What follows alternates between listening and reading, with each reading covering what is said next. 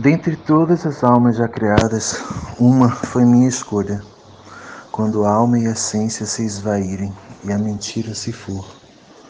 Quando o que é e o que já foi ao lado, intrínseco ficarem, e o drama efêmero do corpo, como areia escoar.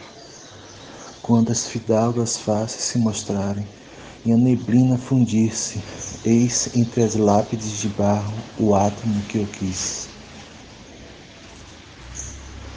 Que o amor é tudo que existe, é tudo que sei do amor.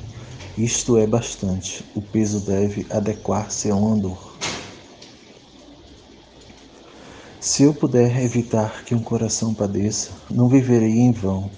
Se eu fizer que na vida alguém esqueça a dor ou a aflição, ou se ajudar um pássaro caído a retornar ao ninho, não viverei em vão. Tão plausível se torna um sonho acalentado que o real para mim já é fictício, a ficção é real. Que visão suntuosa, que riqueza séria, tivesse minha vida sido um erro, corrigido por ti.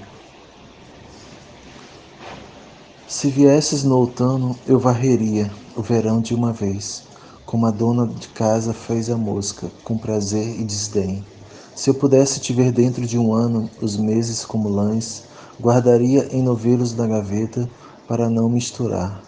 Mesmo por séculos te esperaria, até que nos confins da Tasmânia, a contá-los nos meus dedos, me viessem cair.